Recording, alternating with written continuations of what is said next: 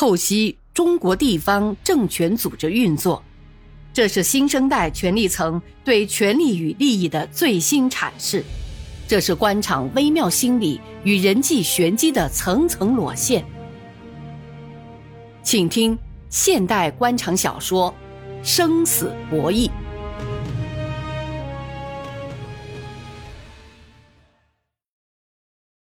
周建明房间里开着电视，他在客厅里来回走动。他设想着同李树生的谈心。他认为，如果不好好把握，市委的工作将会越来越被动，难度会越来越大。他想先同李树生通个电话，顺手拿起了茶几上的手机，这才发现手机关了。打开手机，里面蹦出了四条信息，都是萧晴发过来的：“亲爱的，你在哪儿？”我打电话你办公室，你不在，手机关了，你好吗？萧晴和周建明有约，每天中午或晚上要通电话或互发短信，这是夫妻交流情感、传达爱情的方法。现代化带给周建明的方便是同爱妻随时可以沟通感情，虽然关山阻隔，思念有加，但总可以通过电话保持联系，夫妻的关爱。无时不在，亲爱的，怎么了？还没开机？我想你。晚上开完会后给我来短信或电话好吗？萧晴的短信总是那么情意绵绵、善解人意，总是给周建明带来很多温馨美好的回忆，给他送来家庭的亲情。萧晴从小受家庭熏陶，政界的艰辛和无奈，他是知道的。但他常常鼓励周建明好好工作，展示自己的才能，为人民做些有益的事情。不要去计较个人一时的得失，不要去攀比官大官小，这是一场无休无止、没有结果的游戏。建明，听到人家说你有才能干，我就高兴，不是听见你当了多大官才高兴，懂吗？萧晴的理解和关爱。使周建明能够义无反顾地投入工作，他不图什么，只是想在自己的舞台上展示一下自己的抱负。至于要当多大的官儿，他并不一定看得很重，只要无愧于组织，无愧于人民，无愧于自己就知足了。萧晴还常常劝他不要儿女情长，不要老挂念家和孩子，不要因家里而分心工作。他们不在一起的日子，萧琴从没有因家务事儿干扰过周建明的工作。有这样一个聪明贤惠的妻子，周建明感到十分的幸福。他倒是常常觉得对不起妻子，觉得把一个家的全部责任压在他身上，还要妻子分担自己工作上的苦恼，十分不应该。凭萧琴的条件。他完全可以找一个比自己强的、比自己年轻的，甚至更有钱的，犯不着跟他一起受苦的丈夫。可萧琴偏偏选择了同他一起遭罪。周建明常常觉得很过意不去，也常常想尽些丈夫、父亲的责任，但做不到。周建明回家后总是主动帮萧琴做些家务事儿，可萧琴不让。说他在外面工作已经够累的，到家就该好好休息。把他按在沙发上，笑眯眯的端着周建明的脸，左看看右看看。女儿不在时，还情不自禁的吻他的高鼻子，他的大眼睛，调皮的端详着。亲爱的，我这就是你的港湾，你回来我就什么都够了，还让你做家务，那不让朋友和同事说你惧内吗？我不喜欢怕老婆的男人，你不应该是那样的男人。萧晴对于他有太多的美好回忆，想到这里，周建明觉得该回他的信息，要不他会感到失望的。亲爱的，我也很想你，昨天晚上还在做梦拥抱过你呢。周建明发出后不久，手机滴滴滴响了起来，打开收信箱一看。跳出了这样的一行字，知道吗，亲爱的？你离开我身边多少天了？他都有意见了，弄得我睡不着，总在回想着依偎在你身边的幸福。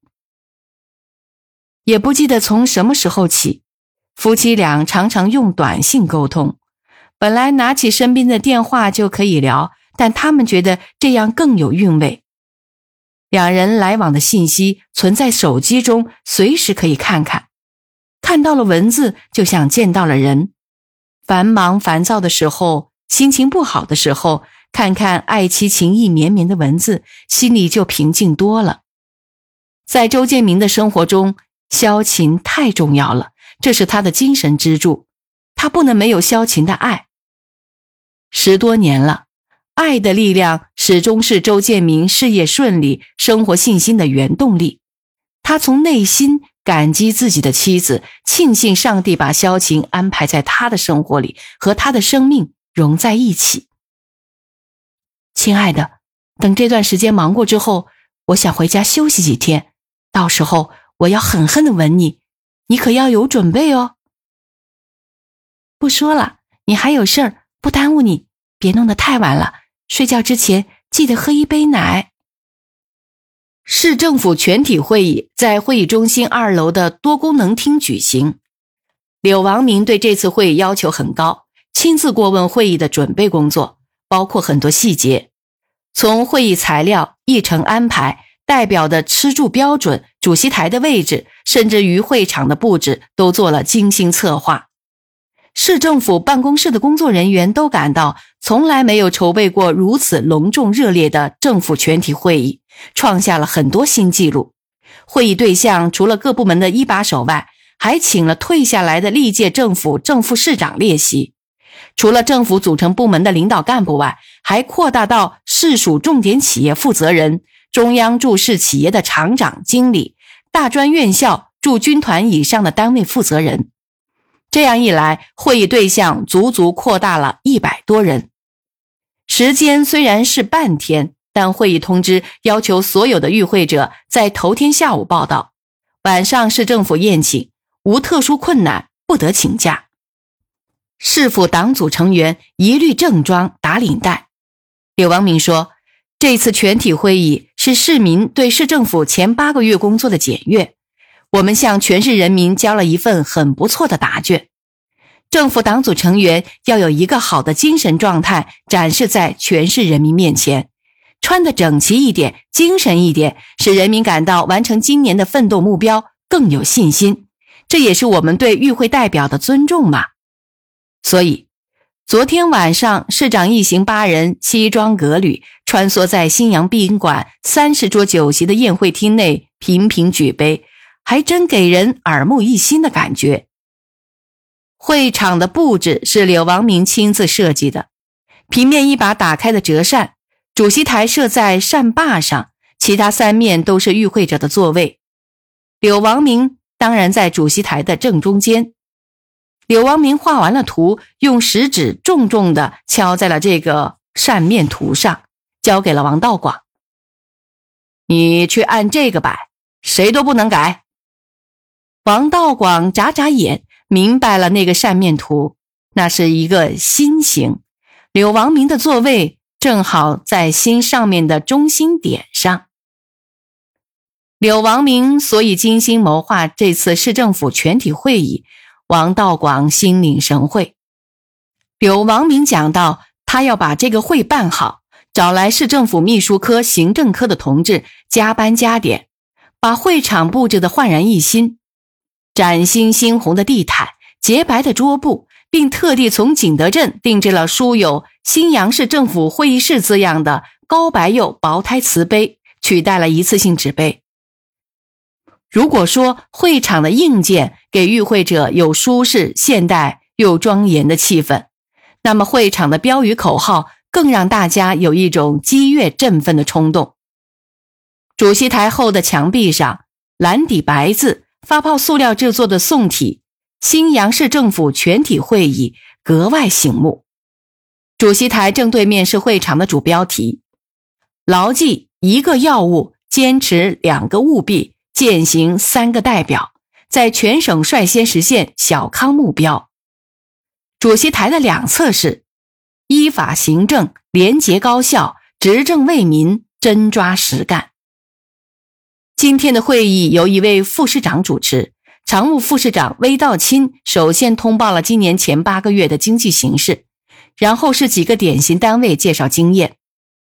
会上，临新县委书记汪东胜、财政局长向林、公安局长周崇奎等分别就抓经济建设、财政增收、维护社会稳定介绍经验。因周崇奎在党校学习，柳王明决定让田文革代为发言。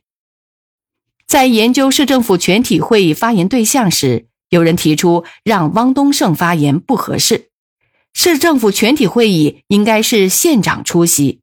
让县委书记出席还介绍经验，有些不伦不类。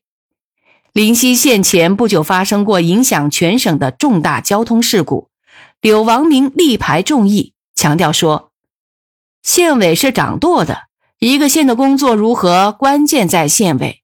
再说，不伦不类就是创新。